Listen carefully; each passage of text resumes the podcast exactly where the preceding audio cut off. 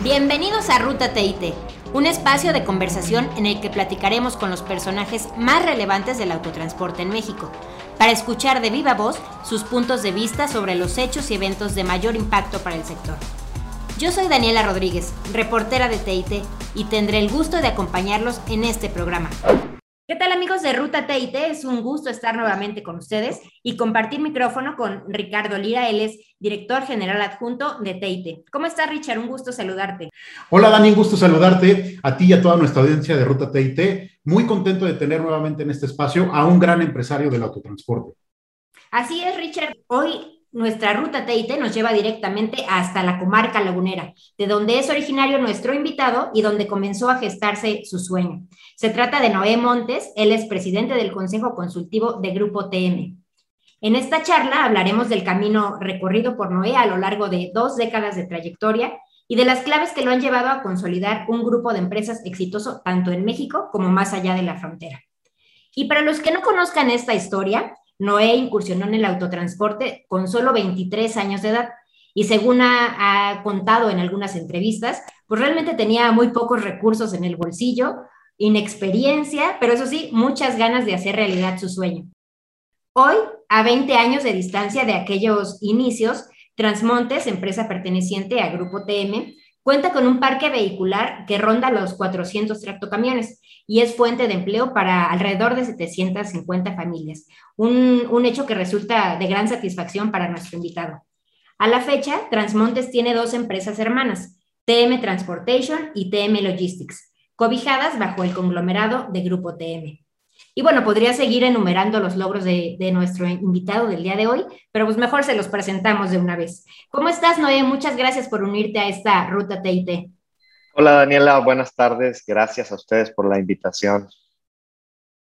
Muchísimas gracias, Noé, por acompañarnos un ratito de tu tiempo.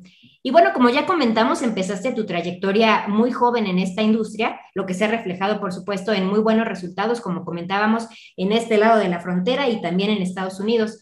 Pero nos gustaría que nos comentaras cuáles crees que han sido esos aspectos fundamentales que te han permitido cimentar una compañía sólida y capaz de hacer frente a, a los desafíos del día a día, a las crisis y ahora hasta las pandemias. Sí, claro que sí, Daniela. Fíjate que este, eh, tú lo mencionaste por ahí, eh, eh, somos ya no 750, este, el día de hoy yo creo que rondamos en los mil colaboradores y sin duda alguna el cimiento de, de, una empresa pues se encuentra en su gente. A lo largo de 20 años te puedo decir que hemos sido una empresa que ha sabido entender que más allá de ser generadores de riqueza, estamos aquí para generar valor, para generarle valor a nuestra gente, a sus familias, a nuestros socios comerciales y por supuesto a nuestra sociedad. Eh, creo que cuando te enfocas en ello y con mucha pasión y con mucho sentido de compromiso, pues puedes hacerle frente a cualquier desafío o cualquier eh, crisis que se te presente. Eh, yo siempre lo he dicho y, cuando tengo oportunidad lo, lo, repito, las grandes empresas están formadas por grandes personas y eso es lo que nos hace ser exitosos y eso es lo que nos hace ser capaces de enfrentar cualquier crisis y cualquier desafío, nuestra gente. Noé, y desarrollando esta idea sobre el tema de la gente, sabemos que has ido formando un equipo muy importante. ¿Por qué no nos platicas un poco justamente de este paso de, Noé Montes como el director general hacia Noé Montes, ese soporte, hacia un gran equipo directivo con el cual, hoy cuentas? Sí, claro que sí, Ricardo. Mira, eh, bueno, nosotros en algún momento entendimos que para poder eh, dar el siguiente paso, eh, había la necesidad de incorporar este, eh, un, staff directivo, incluso pues en ese tiempo yo tomo la, la, decisión de dejar la dirección general e invitar a, a, un director general que a su vez este, buscamos crear un, un, staff de, directores dentro de, de, nuestro grupo, de nuestra organización. ¿Por qué? Porque creemos importante que el crecimiento eh, en, flota va de la mano con un crecimiento de, una estructura, ¿no? Entonces, eh, obviamente eh, buscamos en todo momento invitar a los, a los mejores a unirse a, este grupo porque creemos, y, lo vuelvo a repetir, que la clave está en, en, la gente, en el talento, en en, la capacidad de las personas que están pues liderando esta, esta, este, grupo, esta, este proyecto. Y bueno, a lo largo de ya casi cuatro años este, con, con esta dinámica o experimentando este ejercicio, pues hemos visto que los frutos y que el logro de muchos objetivos se han alcanzado precisamente con la consolidación de, de un equipo directivo. Noé, también nos gustaría mucho que nos platicaras sobre cuáles consideras que son las tres decisiones más importantes que has tomado en estos ya 20 años de, desde que iniciaste eh, Transmontes y ahora Grupo TN. Mira, sin duda el primer gran paso fue tomar la decisión de abrir una línea transportista en Estados Unidos. Eh, en ese entonces había que darle un valor agregado este, eh, a, lo que estábamos haciendo, ¿no? Y específicamente en la comarca lagunera, pues este, yo entré a hacer lo que hacían pues todos, ¿no? Entonces, eh, había que darle otro sentido a, nuestra empresa y fue el, el, decir, bueno, vamos a, ofrecer ese servicio integral puerta a puerta con nuestro, con nuestro equipo, ¿no? Entonces, creo que esa, esa, fue una, una de las eh, claves eh, que, que, que, han influido directamente en el crecimiento. ¿no? La segunda, eh, pues bueno, fue apostarle un crecimiento exponencial, Justamente este año, a pesar de la pandemia del año pasado, y bueno, todavía no se termina, estamos por concluir nuestro plan estratégico de crecimiento acelerado, donde duplicamos nuestra capacidad instalada, duplicamos eh, las ventas, nuestra utilidad. Le apostamos con todo a esta estrategia donde cualquier cosa que hiciéramos incorrecta nos podía poner en riesgo, ¿no? Y, y, pues bueno, con una buena disciplina en costos y cuidando siempre la caja, pues pudimos ver cristalizada esta estrategia. Y si bien no termina el 2021 todavía, nuestras proyecciones nos dicen que, lo vamos a lograr, ¿no? Y, otra gran eh, decisión que, que tomamos eh, pues fue sin duda la que considero a título personal de las más relevantes y ha sido el de pues dejar la dirección general para darle paso al proceso de institucionalización de, del grupo, donde ahora tu servidor pues participa desde la presidencia del Consejo de Administración. Creemos firmemente que este es el camino a seguir, donde no solo buscamos eh, los beneficios que esto pueda traer a nuestro grupo, sino también buscamos dar un mensaje a nuestra industria Mm, de que se puede ser transportista y ser muy institucionales. Somos, a mi punto de vista, el eslabón más importante de la cadena logística que mueve al mundo. Y, eso hay que empezarlo a demostrar a través de la institucionalización. Noé, me parece que es interesantísimo que, nos platiques un poco de tu proceso de planeación estratégica para, para nuestra audiencia, que son también otros eh, directores eh, de, de empresas de autotransporte. ¿Por qué no nos platicas un poco cómo haces tu proceso de planeación estratégica? Claro que sí, con mucho gusto. Mira, eh, básicamente este, es eh, juntarte con, con, tu equipo directivo y, y eh, hacer un borrador ahí literal de, de, qué es lo que queremos, qué es lo que buscamos este, en, en, el, en el mediano, en el largo plazo, ¿no? En este caso, la planeación estratégica que está para, por finalizar, pues proyectamos tres años, tres años donde estábamos buscando eh, plasmar eh, así en, una, en un borrador, ahí en una hoja de libreta, tal cual, eh, qué era lo que queríamos, qué era lo que queríamos como grupo y tomamos en cuenta pues no solo la industria, sino pues e, el momento que estamos viviendo, que estábamos viviendo como industria, por cierto, este, los alcances que queríamos tener, las capacidades y fortalezas con las que ya contábamos, cuáles pudieran ser nuestros riesgos, eh, dónde nos encontrábamos posicionados este, actualmente y hacia dónde queríamos estar en los próximos tres años, ¿no? Y te hablo de temas de CAPEX de inversión, te hablo de eh, temas de infraestructura, te hablo de temas de, pues, uh, consolidar este, el headcount, eh, y, pues es una plática muy eh, honesta, muy transparente con, con el equipo, eh, validándolo desde luego desde la dirección general, desde la presidencia, donde al final del día quienes van a ejecutar esa estrategia pues son todos los colaboradores, ¿no? Que, que, que, que al final son los que nos dieron o, lo que, o los que nos dan luz verde. Es decir, en otras palabras, nosotros este, esas estrategias las damos a conocer este, a nuestros eh, segunda, tercera línea eh, y, buscamos este, de cierta manera validar ¿no? que, que, que, que, lo que nos estamos proponiendo en esa estrategia pueda ser este, alcanzable. Más o menos es la forma, ¿no? Este, estamos por concluir nuestra, nuestro plan estratégico este año y justamente eh, eh, acabamos de empezar a tener otro ejercicio de nuestra próxima planeación estratégica, eh, donde más o menos ya la tenemos ahí este, definida y, la vamos a dar a conocer justamente el mes que entra al resto de los colaboradores. Por ahí nos reuniremos en Monterrey. Excelente, y supongo que muy apegado también a todo el tema de mercado. Sí, bueno, este, caray, eh, pues la industria se está transformando. Definitivamente, este, eh, tenemos que ir hacia las nuevas tendencias.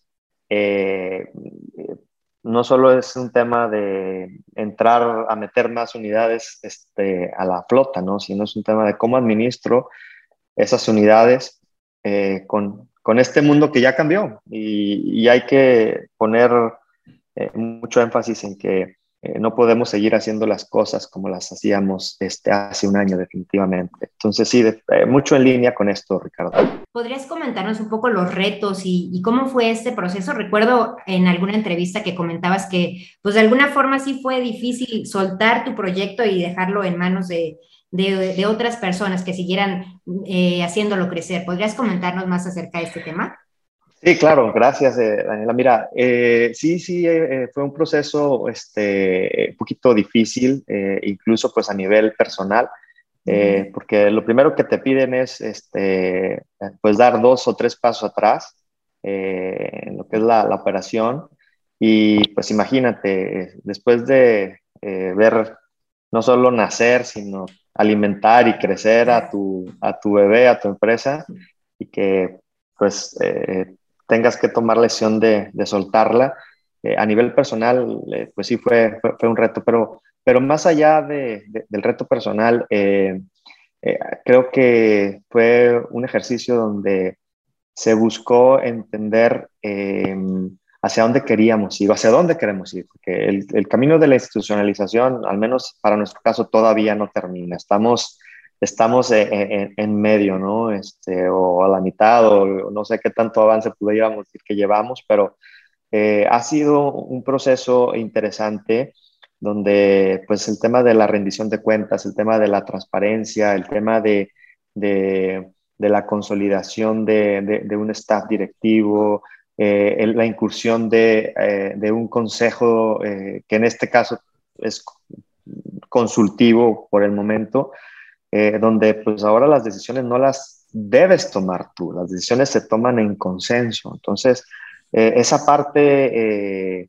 pues ha sido ah, interesante, ha sido bastante gratificante, por cierto, hay que decirlo, donde pues nos hemos dado la tarea de, rodearnos de, grandes personas en, el, en, el, consejo, personas que creemos que, que aportan bastante a, nuestras, a nuestros intereses. Y, y, mira, en el sector del transporte, eh, luego, pues no tenemos como que eh, muchas referencias sobre el tema de la institucionalización. Entonces, pues ha, sido eh, un poco picar piedra internamente, buscando las mejores prácticas, buscando tratar de entender de qué se trata la institucionalización, ¿no?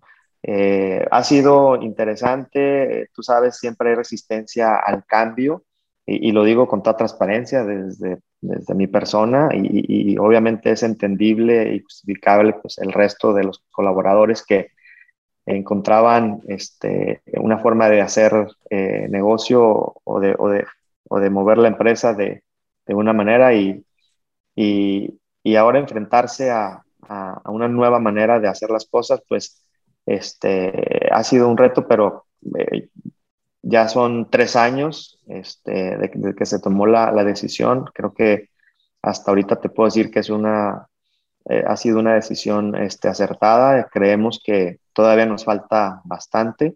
Hay que convencerse de entrarle a, ser institucionales. No es, no es sencillo, eh, son retos, eh, son retos de, hasta de egos personales, por el tema de la rendición de cuentas, por el tema de pues, la, transparencia. Y, pues nada, eh, sin embargo, conforme pasa el, el, tiempo y este proceso, yo sigo convencido de que ha sido una buena decisión y seguimos con el compromiso de, continuar adelante con, este camino. Perfecto, sin duda una buena decisión. Noé, y para aquellos jóvenes emprendedores o incluso no tan jóvenes, pero que buscan escribir una historia de éxito en el autotransporte, ¿qué recomendaciones podrías hacerles? Es decir, algo que a ti te hubiera gustado saber cuando empezabas en este, en este sector. Sí, Mira, el emprendimiento de por sí no es fácil ¿eh? y emprender en nuestro sector definitivamente es todo un reto. Eh, pero me agrada mucho tu pregunta porque definitivamente de entrada necesitamos gente joven en la industria, gente emprendedora en la industria. Lo mencioné anteriormente, el mundo cambió drásticamente, muchos no lo hemos entendido, la forma de hacer las cosas ya no es la misma. Y pues requerimos eh, jóvenes con nuevas ideas que entiendan esta nueva dinámica de hacer transporte sobre tu pregunta, ¿qué recomendarles? A mí me hubiera gustado saber, eh, pues de entrada, eh, para los que a lo mejor conocen un poco mi historia, es pues saber a qué me metí, ¿no? Este, no, no tenía idea de, de, de, dónde me había metido, ¿no? Este, eh, hacer transporte conlleva una gran, una gran responsabilidad, un gran compromiso y consejos, persistencia, eh, consejos, eh, eh, métanse al análisis. Hay que, hay que tener información que nos permita analizar cómo estamos haciendo las cosas. Yo, yo en su momento me aventé como el borras y, y ahora el tener la disciplina del análisis me es más fácil darme cuenta dónde estoy parado y hacia dónde puedo dirigir. Entonces, creo que, digo, hace 20 años las cosas eran muy diferentes y, y, y ahora eh, si bien es cierto, lo mencioné, el emprendedurismo no es fácil, menos en nuestro, en nuestro sector, pero creo que hay muchísimas más herramientas, muchísima más información que lo pudieran hacer menos complicado. Y creo que eh, para aquellos jóvenes que están tratando de, incursionar en esta industria, eh, hay grandes oportunidades. Pero sí, creo que los consejos esos no van a cambiar nunca. Es mucha persistencia eh, muchísimo, muchísimo compromiso. Eh, en el transporte un día lloras, un día ríes y al otro día no sabes qué vas a hacer. Entonces, este, hay, que, hay que ser persistentes en, en, este, en este negocio. Ese sería mi consejo. No te arrepientes de la decisión. No, bueno, no, no, hoy no. hubo, hubo muchos eh, en muchos momentos, este, sobre todo cuando iniciaba, este, claro, a ver, y lo digo sin pena, ¿no? O sea, hubo momentos que lloré y me arrepentí y, y, decía, hasta aquí, quería tirar la toalla, pero eh, eh, creo que parte de lo que te hablo, el compromiso, eso hace la diferencia. Cuando estás comprometido con, con un proyecto, eso, eso hace que al final del día valga la pena, ¿no? O sea, este, pero sí, no, hoy, pues decir, pues no, obviamente no, no estoy arrepentido. Este, si volvería a nacer, eh, lo volvería a intentar, definitivamente. Noé, platícanos un poco, eh, van un par de veces en la conversación eh, que nos comentas que ves un nuevo mundo, ¿no? Que, que ya, ya, ya lo que antes pensábamos ¿no? Y como antes estaba el mundo cambió. Platícanos, me parece interesantísimo que nos cuentes, ¿no? Esta visión que ves de, esto que le denominamos ahora la nueva normalidad, pero, pero platícanos, eh, ¿cómo ves estos cambios? ¿Cuáles son esos cambios que tú ves? Pues bueno, digo, para no, este, para enfocarme en la parte de, nuestra industria, eh, creo que, a ver, eh, hoy transportar no se trata de tener un camión, hoy transportar no se trata de, de, un punto A un punto B en un tiempo determinado. ¿no? Eh, hoy transportar significa movilidad, conectividad, hoy transportar significa trazabilidad, hoy conectar significa tecnología, hoy transportar significa este, el, el touchless, hoy transportar va más allá de lo que normalmente siempre hacíamos. En esencia, se sigue haciendo, se seguirá haciendo lo mismo, pero hoy, por ejemplo, los tomadores de decisiones en, la logística son, son millennials.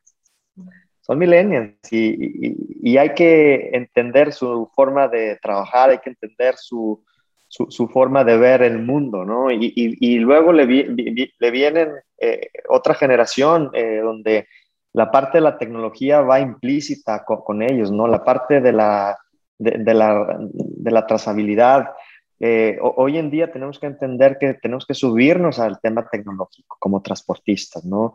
Es bien importante entender que hoy la relación este, B2B está cambiando. Este, hoy es una relación B2C o C2C, no lo sé, este, donde tenemos ya como que analizar que la tendencia de, hacer transporte eh, caray, o sea, viene diferente la forma, ¿no?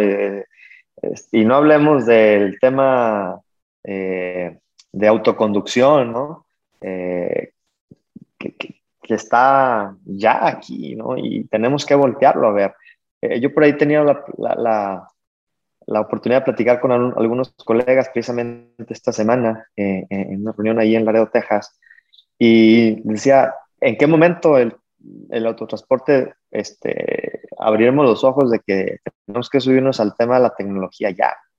Eh, es, es, imperante, ¿no? Es imperante estar eh, conectados, ¿no? Y, y, y, con todo lo que esto conlleva, Ricardo. Entonces, eh, sí, hoy las cosas son completamente diferentes y, y, lo vamos a, se va a empezar a acentuar en los próximos años muchísimo más.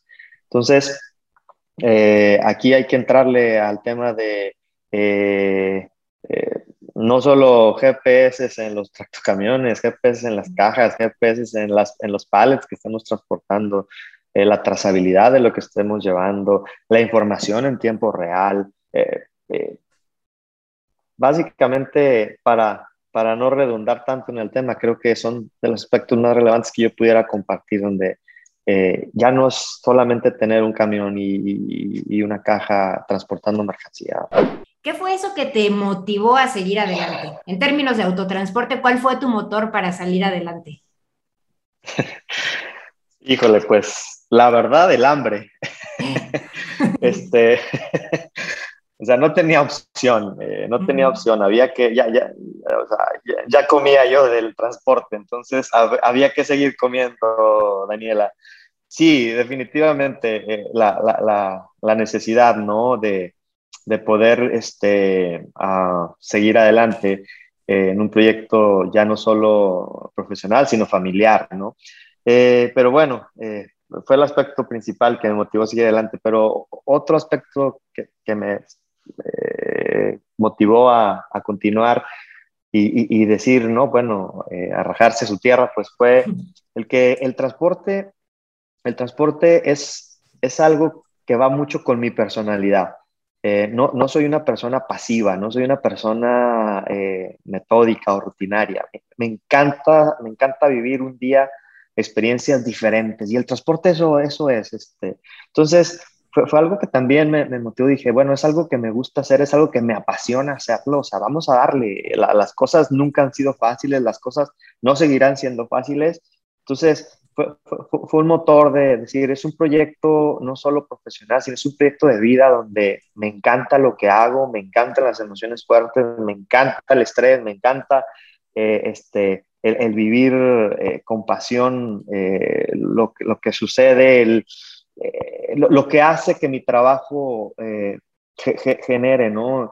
Me encanta la idea de saber que, que soy generador de, cambios en cuanto a llevar o transportar algo que alguien está esperando y que le va a cambiar la vida y que le va a cambiar este, su, perspectiva de, las cosas. Este, luego no nos damos cuenta, pero en realidad eso es lo que hacemos, incluso todos los días. Eh, llegamos a, mucha gente sin que esa gente sepa cómo es que llegamos con ellos, pero el transporte llega todos los días a, la gente. Entonces, es un negocio, es un negocio que hace que muevas al mundo.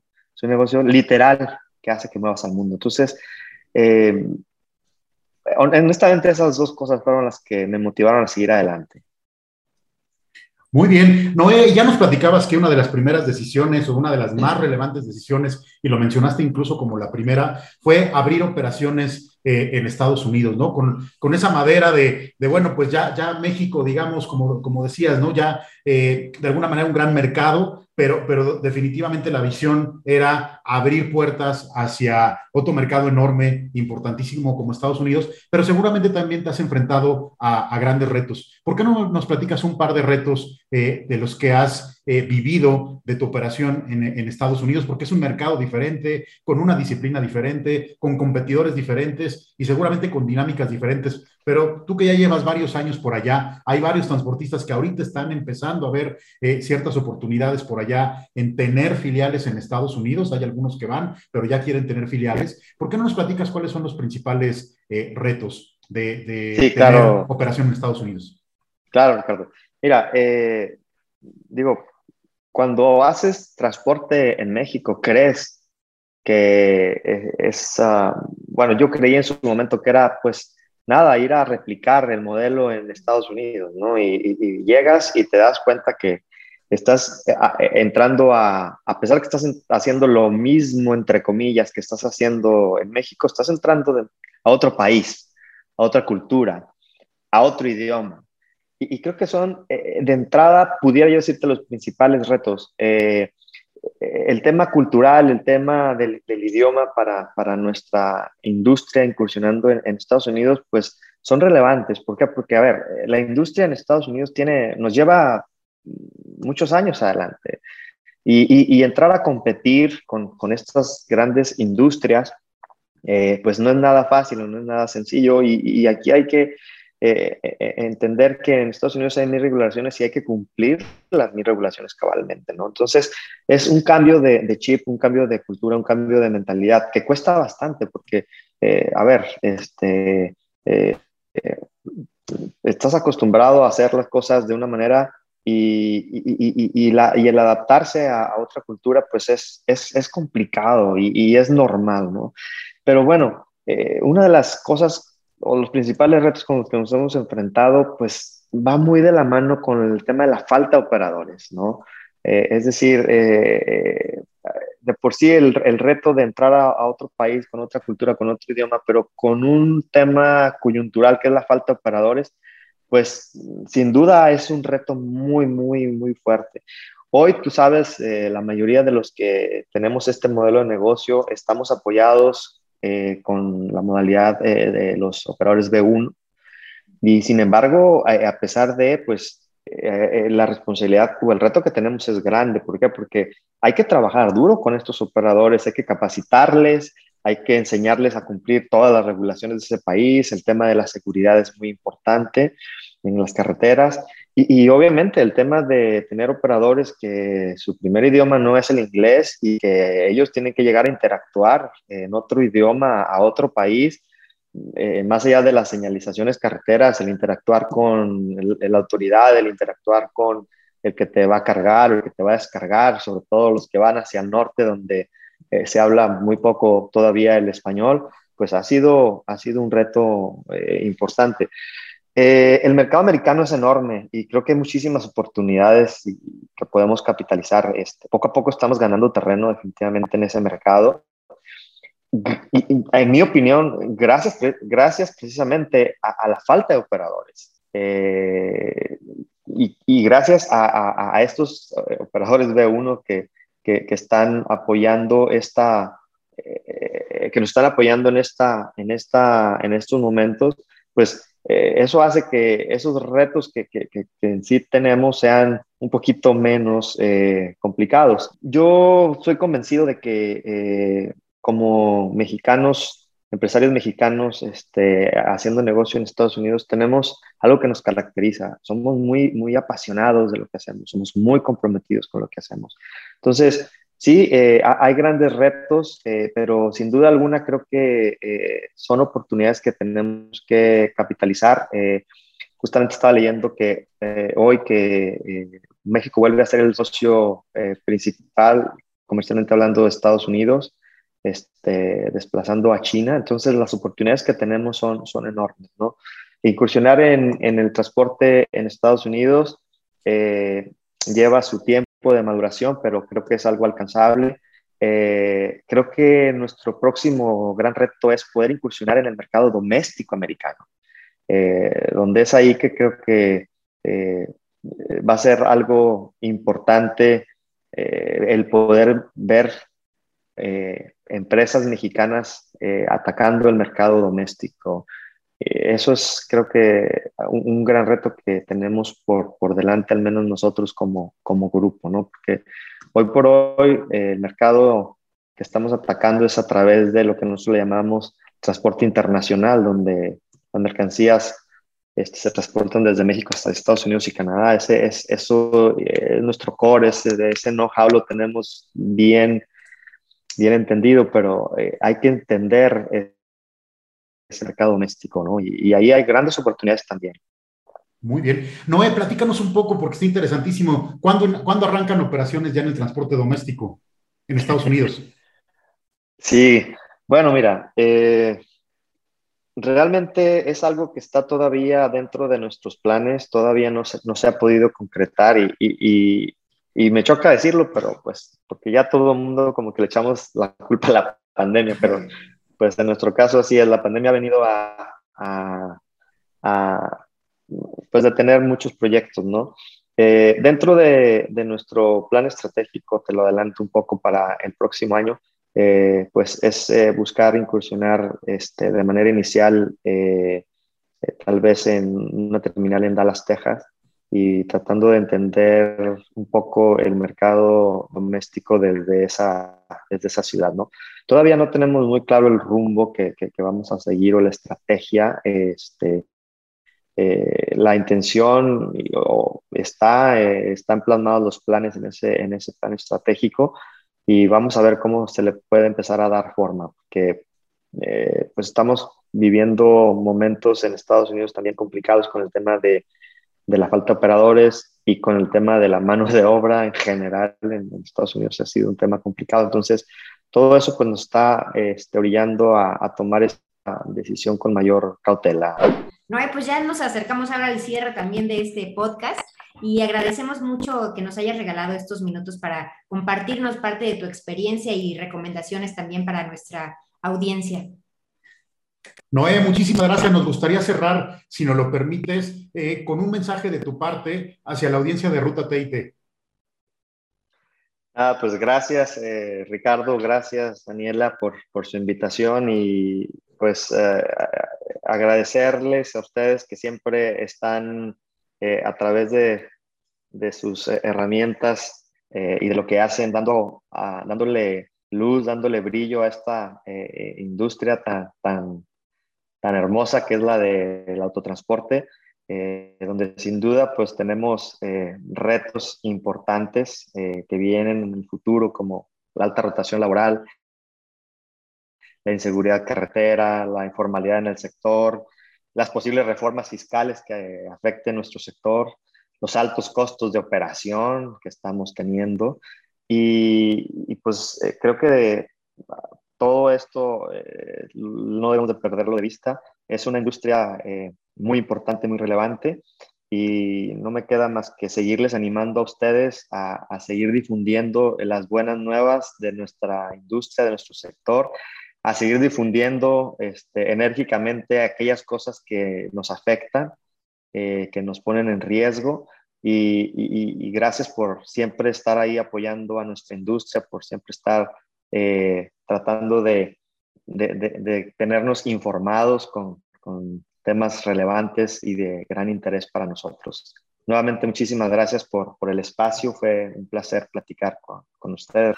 Los invitamos a mantenerse informados de la actualidad del autotransporte en nuestro portal www.tit.com.mx y en nuestras redes sociales. Recuerden que nos encontramos en el próximo episodio en La Ruta Correcta. por supuesto, en la ruta Teite.